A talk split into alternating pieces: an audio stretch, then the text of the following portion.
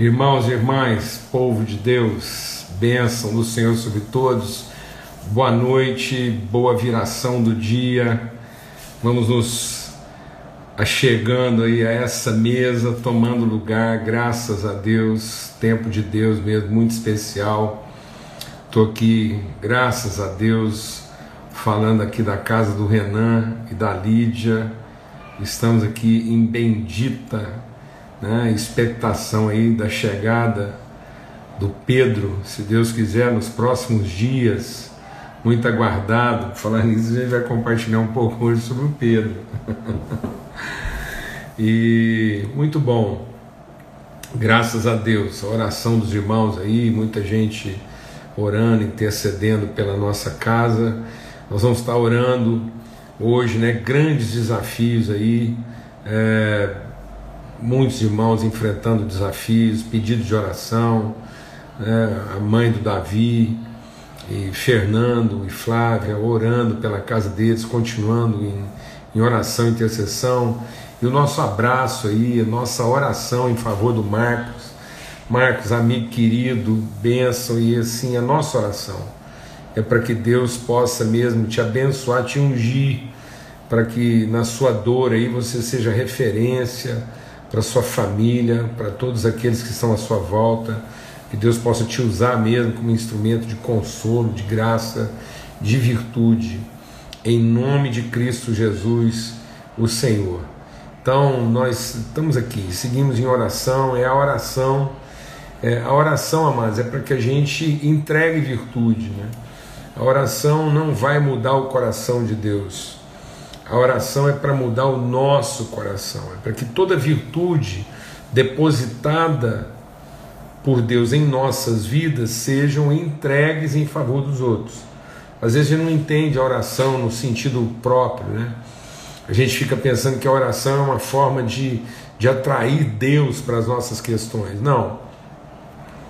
A oração é para que o processo seja santificado.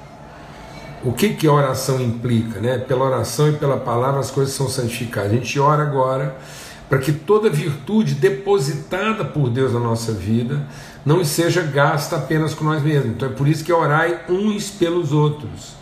Né? A palavra de Deus diz: a gente, a gente é, pede e não recebe porque pede mal, porque pede para gastar consigo. Então a oração não é para eu orar em favor de mim mas é exatamente essa oportunidade de orar em favor dos outros para que a virtude depositada por Deus na nossa vida encontre o seu propósito em favor dos outros. Quando Jesus diz: Sei que de mim saiu virtude. Então a oração é uma comunicação virtuosa, de modo que diante de Deus nós entregamos a virtude dele depositada em nós em favor dos nossos irmãos. Deus recebe isso para operar essa virtude e dar materialidade a essa virtude na vida dos nossos irmãos. Amém? Então vamos orar, vamos colocar nosso coração diante de Deus. Oração é para a gente colocar tempo, colocar vida, virtude, esperança, amor, afeto, todas essas virtudes de Deus colocadas em nós. Nós colocamos, nós entregamos isso agora nas mãos do Pai para que Ele transforme isso em virtude, graça, materialidade de bênção por isso que a vida, a oração de um justo, pode muito em seus efeitos. Por que, que a oração de um justo? É aquele que não está empregando a virtude em favor de si mesmo, mas ele está entregando virtude em favor da justiça, né, de fazer justiça, de o justo viverá da fé. Então é pela fé que a gente faz justiça e agora é o momento da gente, em oração, colocar a nossa vida então, na oração eu coloco a minha saúde em favor daquele que está sem saúde, coloco meu tempo, coloco meu afeto, minha vida, tudo em favor dos irmãos. Amém? Pai, muito obrigado pelo teu amor. Obrigado porque nos fez, o Senhor nos fez uma família. E é nesse encontro de família que nós queremos servir nossos irmãos. Queremos servir o Marcos, oh Deus, queremos servir o Davi, queremos servir o Fernando, a Flávia Queremos servir o nosso amigo Zé João, a Lucília, a casa deles. Queremos servir, ó oh Deus, aquela população tão sofrida, já tão sofrida, tão privada de tanta coisa ali do Amazonas. Oh Senhor,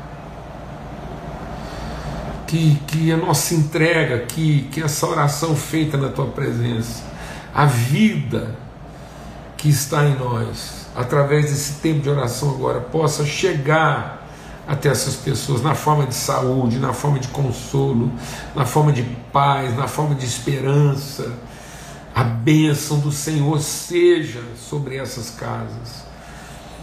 A, a misericórdia, a bondade, a paz de Cristo alcançando esses corações. É isso que nós, como filhos do Senhor, ó Deus, nessa mesa preparada, que toda virtude, Senhor, que o pão do Senhor que está conosco nas nossas mãos agora seja entregue em favor dos nossos irmãos.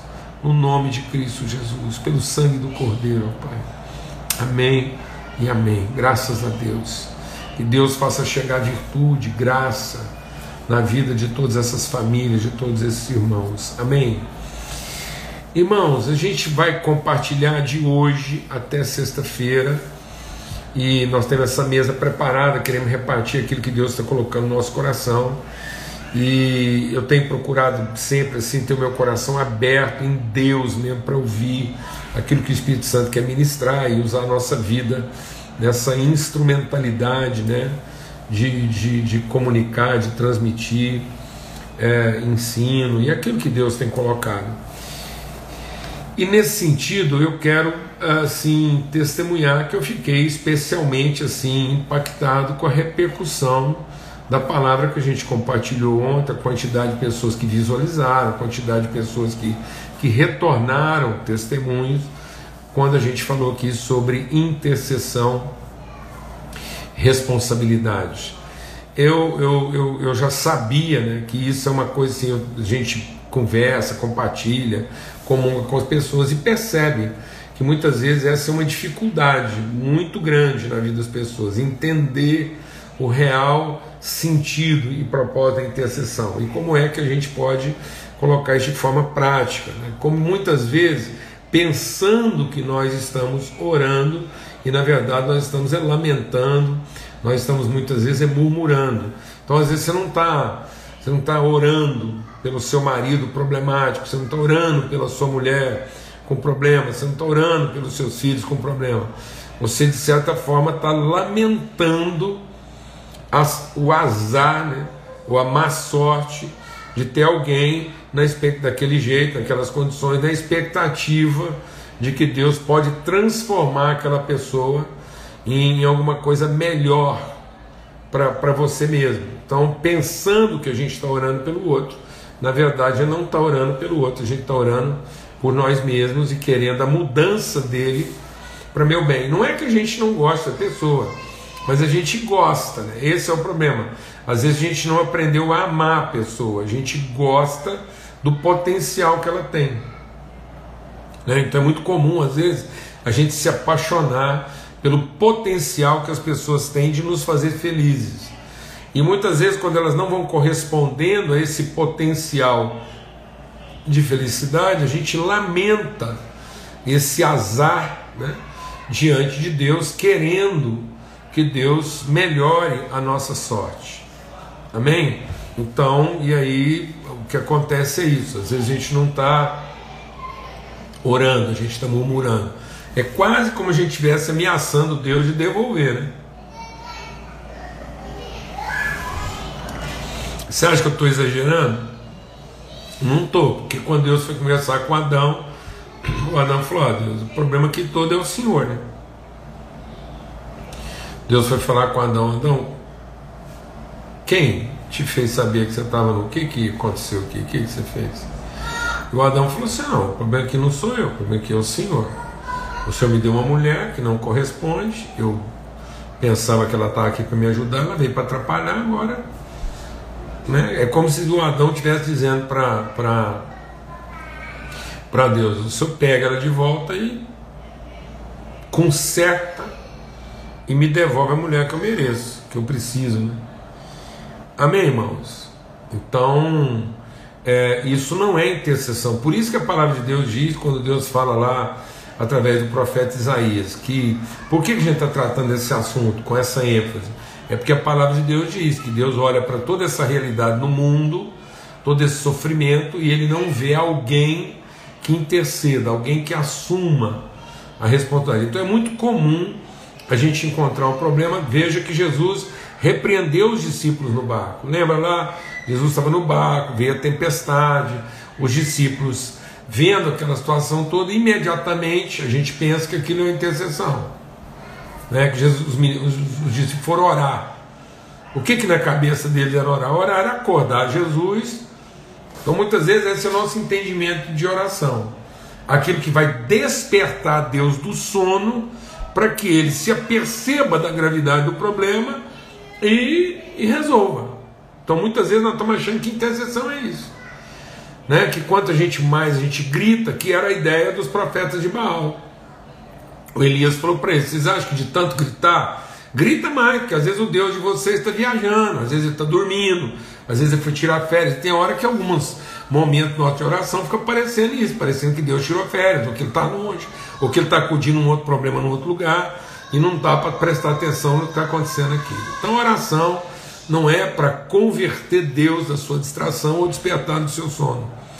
A oração é a forma como, em encontrando revelação e inspiração em Deus, nós vamos assumindo nossa responsabilidade, nós vamos discernindo como é que Deus quer e como é que Deus nos preparou para enfrentar aquela situação.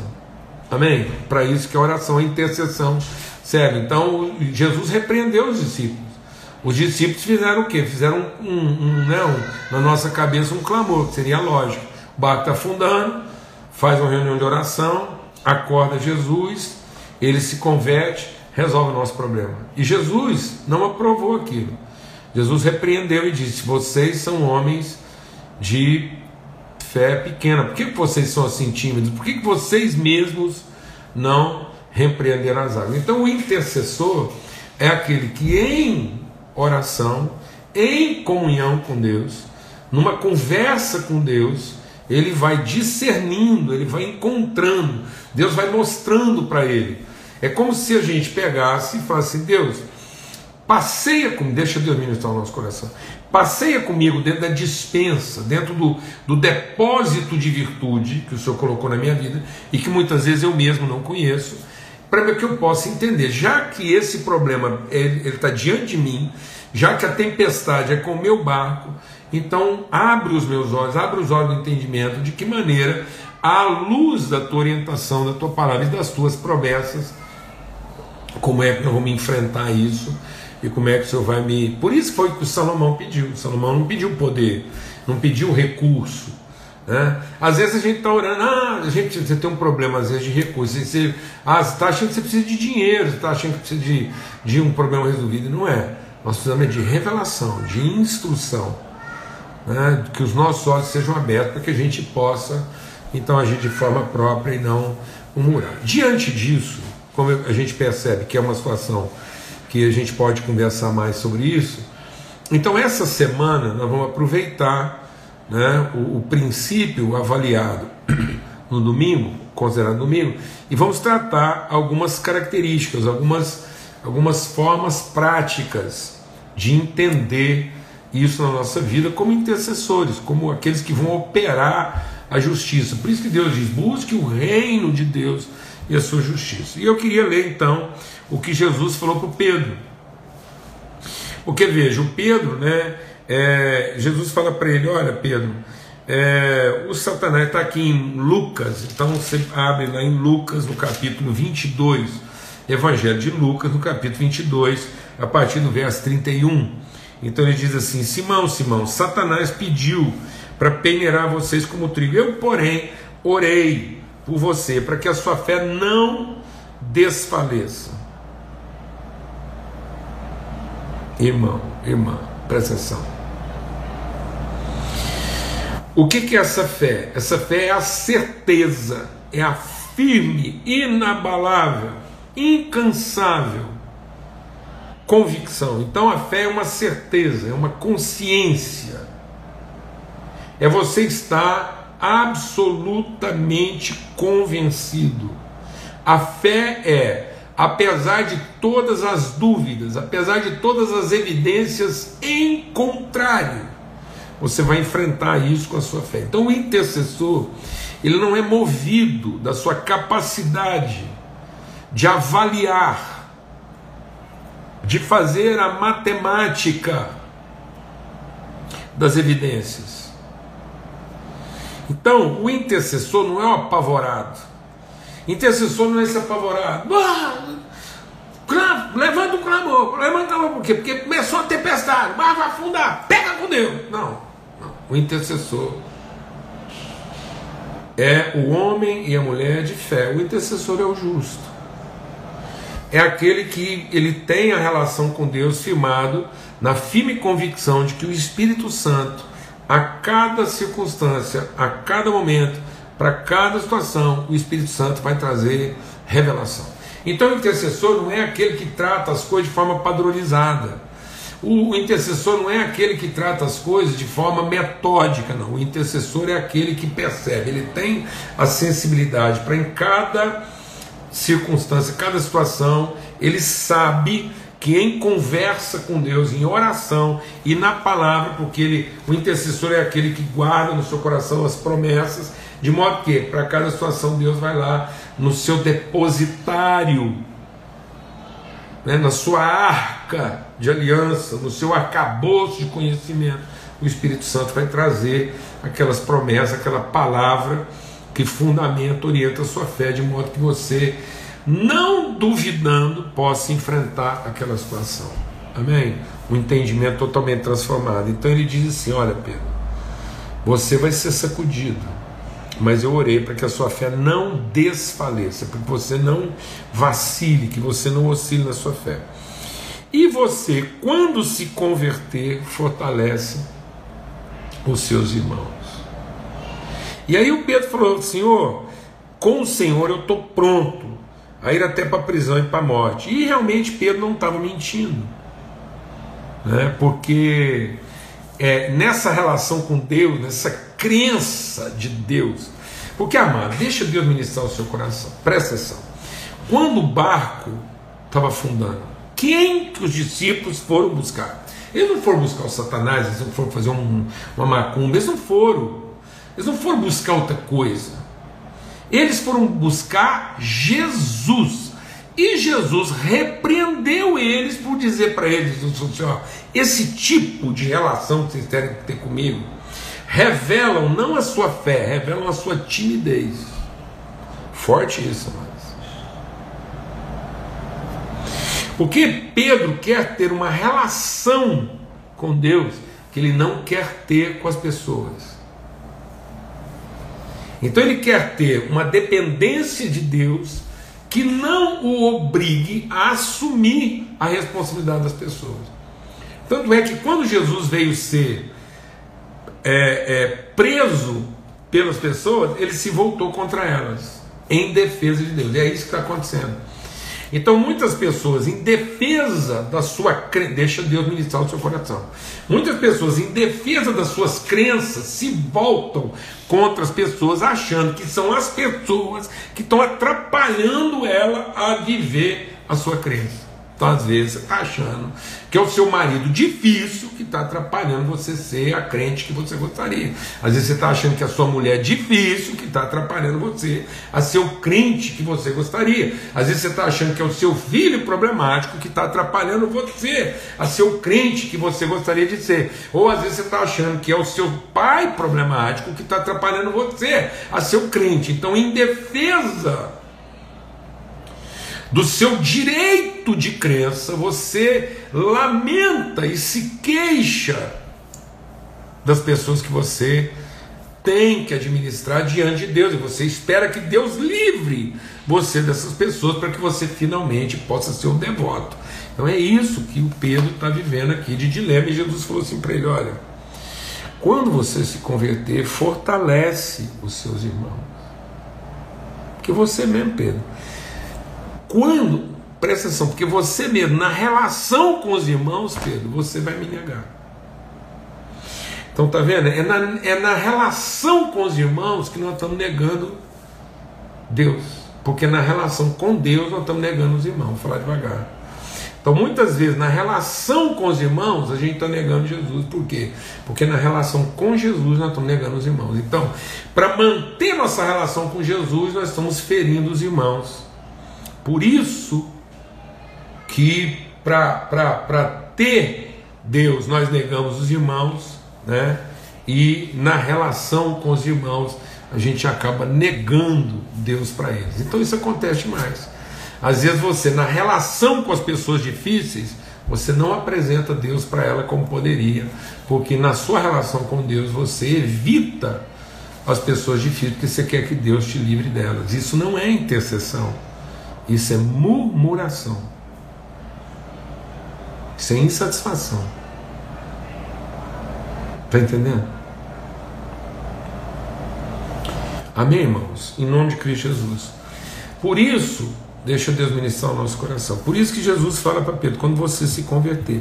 Que é mais ou menos a mesma coisa que Deus está falando para Jeremias. Deus deu uma missão para Jeremias. E o Jeremias, quando pegou essa missão, você vai ver isso em Jeremias no capítulo 15. Jeremias foi devolver a missão para Deus. Ele falou: Deus, olha, vou te falar um negócio. Eu, muito, o Senhor me fez uma promessa.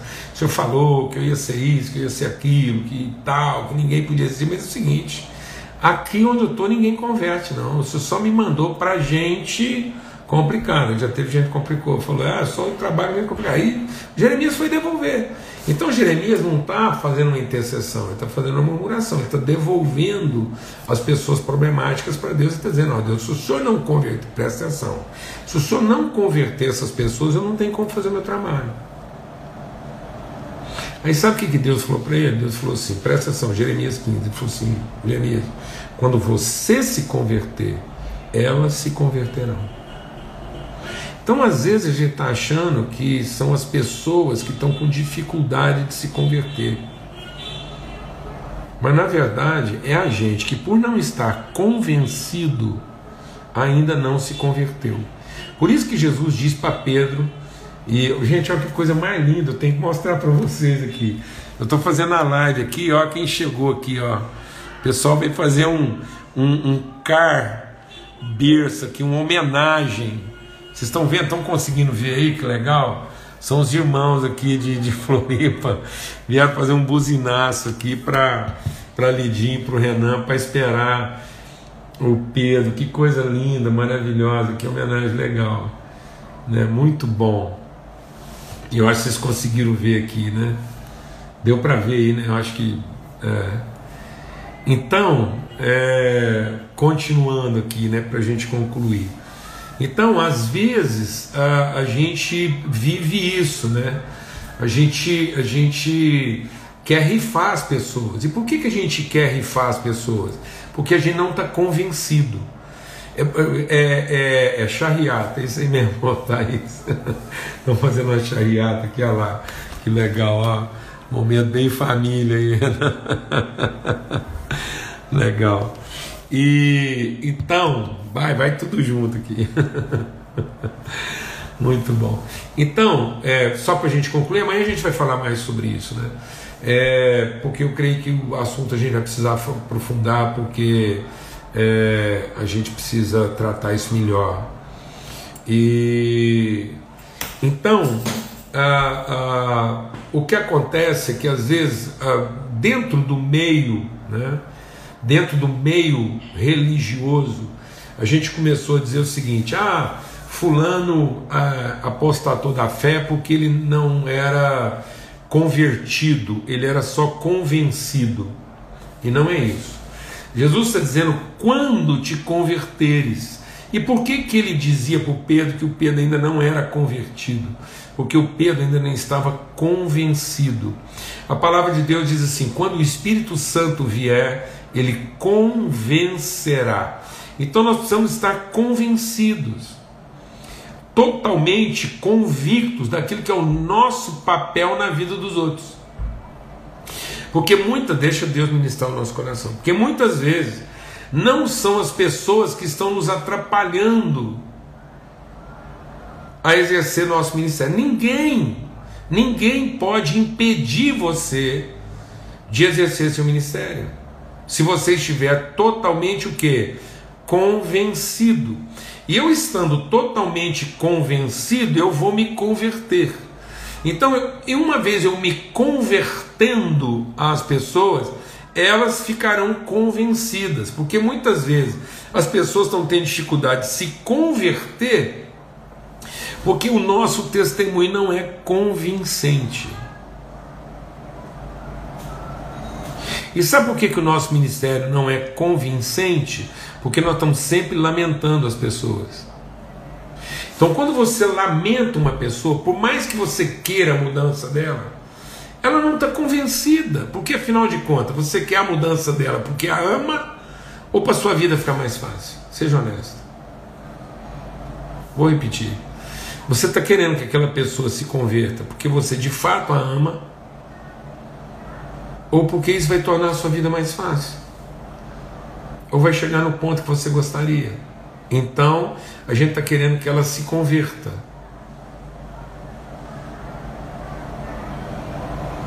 Sem estar o quê? Convencida. E sabe por que, que ela não está convencida? Porque o nosso testemunho não é convincente. Porque a gente mesmo ainda não se converteu. E sabe por que, que a gente ainda não se converteu as pessoas? Porque nós mesmos não estamos convencidos. Então, como nós não estamos convencidos do nosso papel na vida das pessoas, nós não estamos convictos do nosso papel, essa relação ainda está em aberto. Então, eu estou querendo que ela se converta para que eu me converta. Então, a nossa relação não é convincente. Mas o dia que ela for convincente, eles se convertem. Porque foi isso que Pedro, que Jesus falou, que Deus, desculpa, foi isso que Deus falou para Jeremias e foi o que Jesus falou para Pedro: falou, Pedro, uma vez que você estivesse convencido, fortalece. Uma vez que você entender que a sua fé não pode ser abalada, então fortalece os teus irmãos. Quando você se converter, fortalece os seus irmãos. Mas o Pedro só se converteria o dia que ele tivesse totalmente o que? Convencido. No dia que a gente estiver totalmente convencido, a gente se converte às pessoas então elas podem se converter a nós. É isso que o Paulo diz: nossas almas são poderosas em Deus. E ele diz assim: que ninguém pode resistir a isso, e nós estaremos aptos a trazer todo entendimento cativo da obediência a Cristo, uma vez cumprida a nossa própria obediência. Então não adianta eu querer que alguém se converta, se eu mesmo não estou convertido, e eu não estou convertido porque eu ainda não fui o que? Convencido. Então uma pessoa não desvia da fé, porque ele era apenas convencido, ele desvia da fé porque ele era apenas convertido. Então muitas pessoas se convertem, convertem o que gostam. Por isso que a palavra de Deus diz que aquele que não tem maturidade, não tem consistência, não tem uma convicção bem formada, ele fica todo dia se convertendo. E se, se convertendo, inclusive, a qualquer tipo de doutrina. Quantas pessoas você conhece aí que todo dia se convertem a uma nova doutrina? E por que, que eles se convertem a uma nova doutrina? O tempo todo. São inconstantes, porque não foram o quê? Convencidos. Então, se nós estivermos mais convictos, convencidos, nosso testemunho vai ser mais convincente. Em vez de lamentar as pessoas, nós vamos interceder por elas, porque nós nos convertemos àquilo que nós representamos na vida dela antes mesmo delas se converterem a nós. Glória a Deus, amados. Em nome de Cristo Jesus, Senhor, um grande privilégio a gente estar tá junto. Eu queria aproveitar um minutinho que está restando aí para gente. Nós vamos falar mais sobre isso amanhã. Convida mais gente para essa mesa. Hoje, às 19h30, a gente já colocou aí, já tem o um endereço, vai ser pelo YouTube. Nós temos um encontro hoje muito importante. A gente tem feito um trabalho ao longo de muitos anos e agora em parceria aí com a Uni Evangélica, uma estrutura maravilhosa. A gente vai apresentar hoje à noite, às 19h30, uma ferramenta que serve que vai instrumentalizar todas as áreas de atuação. Eu tenho compartilhado que muitas vezes as pessoas são boas executoras, elas vão ao limite extremo da sua capacidade executiva, mas não sabem transmitir, ensinar, comunicar aquilo que fazem. Então elas realizam muito, mas influenciam pouco e transmitem pouco. Então a gente quer Estamos fazendo um trabalho aí que eu acredito revolucionário, que é trazer a pedagogia como ferramenta para todas as áreas vocacionais. Então, para que, que todas as áreas, qualquer que seja a sua área de atuação profissional, você ter elementos de pedagogia. Às vezes você fala assim: ah, eu não tenho apoio, as pessoas não me ajudam, eu tenho dificuldade com quem trabalha comigo, minha equipe. E às vezes você está tendo muita dificuldade com a sua equipe, não é porque você é um mau profissional, mas é porque às vezes você não está sabendo ensinar, transmitir aquilo que você sabe. Tá ok? Então hoje às 19h30 pelo YouTube, eu acho que o pessoal já até corrigiu lá é, o endereço e nós vamos ter esse encontro aí, vamos poder explicar os detalhes, porque o que vai ser oferecido? Vai ser oferecido um curso com graduação, com diplomação pela Universidade Evangélica, pela Unievangélica, um curso de graduação à distância, online.